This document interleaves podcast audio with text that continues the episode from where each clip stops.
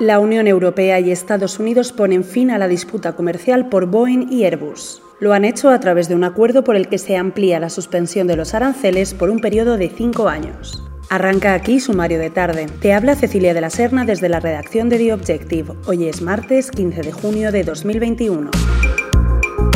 La disputa con Airbus y Boeing es una de las más largas de la historia de la Organización Mundial del Comercio. Se inició en 2004 cuando comenzó el proceso de denuncias por los subsidios concedidos por ambas partes a esas dos grandes compañías. La Organización Mundial del Comercio declaró ilegales esas ayudas y en 2019 permitió a Trump imponer aranceles sobre productos de la Unión Europea.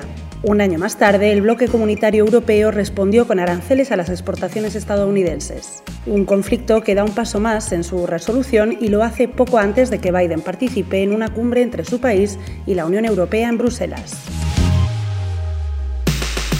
Por otro lado, la luz alcanzará mañana miércoles su tercer precio más caro de la historia, 94,63 euros por megavatio hora, según los datos extraídos de la web del operador del mercado eléctrico. La electricidad se situará tan solo por debajo del precio alcanzado durante el temporal Filomena, así que ya sabes, mañana toca ahorrar en la medida de lo posible.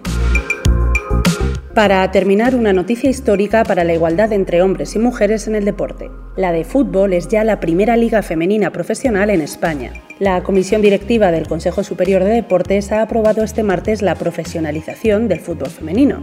Hoy saldamos una deuda histórica, ha dicho José Manuel Franco, presidente del CSD.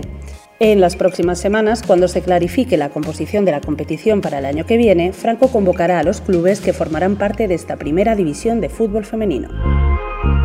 Esto ha sido todo por hoy. Mañana nos escuchamos.